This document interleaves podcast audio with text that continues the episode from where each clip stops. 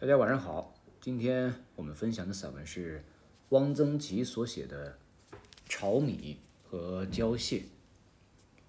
小时候读板桥家书，天寒冰冻时暮，穷亲戚朋友到门，先泡一大碗炒米送手中，佐以酱姜一小碟，最是暖老温贫之具，觉得很亲切。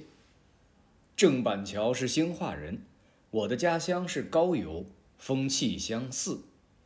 这样的感情是外地人们不易领会的。炒米是各地都有的，但是很多地方都做成了炒米糖，这是很便宜的食品。孩子买了，嘎嘎的嚼着。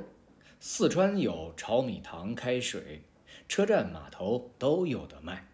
那是泡着吃的，但四川的炒米糖似乎也是专业的作坊做的，不像我们那里。我们那儿也有炒米糖，像别处一样，切成长方形的一块一块，也有搓成圆球的，叫做欢喜团，那也是作坊里做的。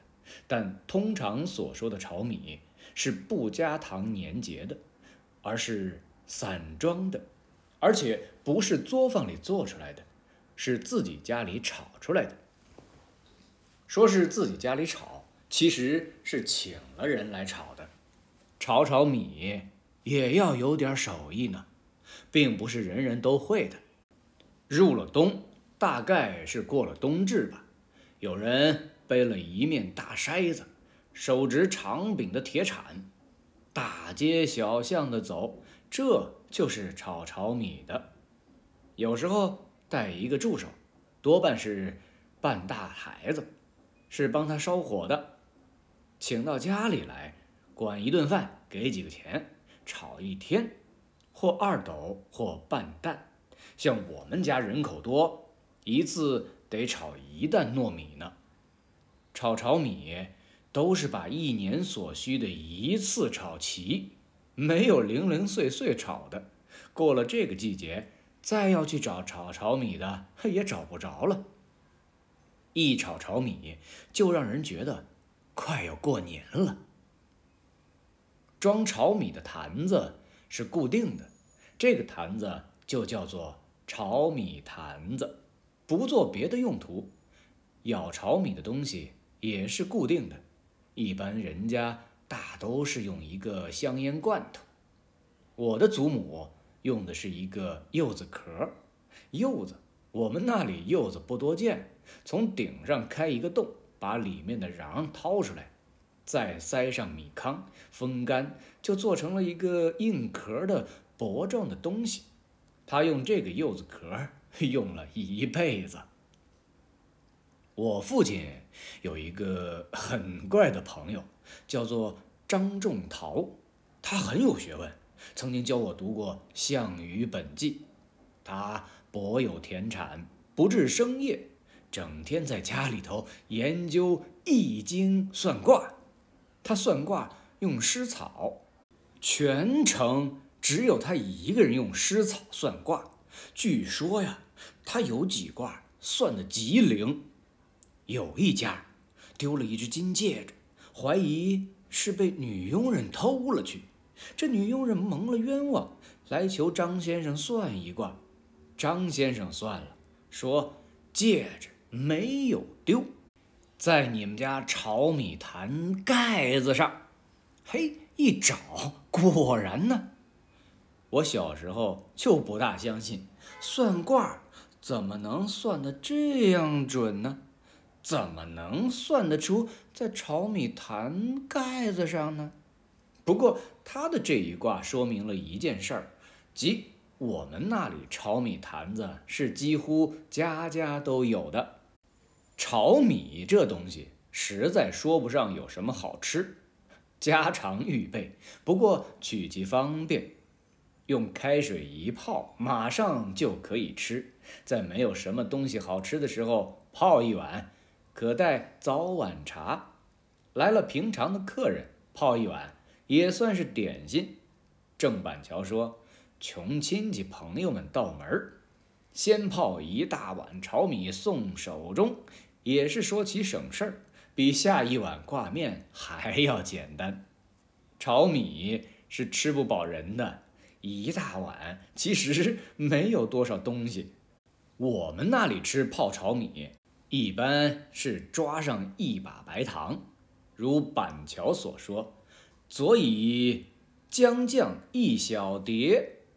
也有，不过少。我现在岁数大了，如果有人请我吃泡炒米，我倒宁愿来一碟儿酱生姜，最好滴几滴香油，那倒还有点意思。另外还有一种吃法，用猪油煎两个嫩荷包蛋，我们那里叫做蛋瘪子。抓一把炒米和在一起吃，这种食品是只有惯宝宝才能吃得到的。谁家要是老给孩子吃这种东西，街坊就会有议论的。我们那里还有一种可以急救的食品，叫做胶蟹。糊锅巴磨成碎末儿，那就叫做胶蟹。我们那里。餐餐吃米饭，顿顿有锅巴。把饭铲出来，锅巴用小火烘焦，起出来，卷成一卷，存着。锅巴是不会坏的，不发馊，不长霉。攒够一定的数量，就用一具小石磨磨碎了，放起来。胶蟹也像炒米一样，用开水冲一冲。就能吃了。胶蟹调匀后成糊状，有点像北方的炒面，但是比炒面更爽口。我们那里的人家预备炒米和胶蟹，除了方便，原来还有一层意思，是应急，在不能正常煮饭的时候可以用来充饥。这很有点像古代行军用的。备，也就是干饭。有一年记不得是哪一年了，总之是我还小，还在上小学。国民革命军和联军，也就是孙传芳的军队，在我们县境内开了仗，很多人都躲进了红十字会。不知道出于什么一种信念，大家都以为红十字会是哪一方的军队都不能打进去的。进了红十字会就安全了。红十字会设在炼阳观，这原本是个道士观。我们一家带了一点行李进了炼阳观，祖母指挥着特别关照，把一坛炒米和一坛胶蟹带了进去。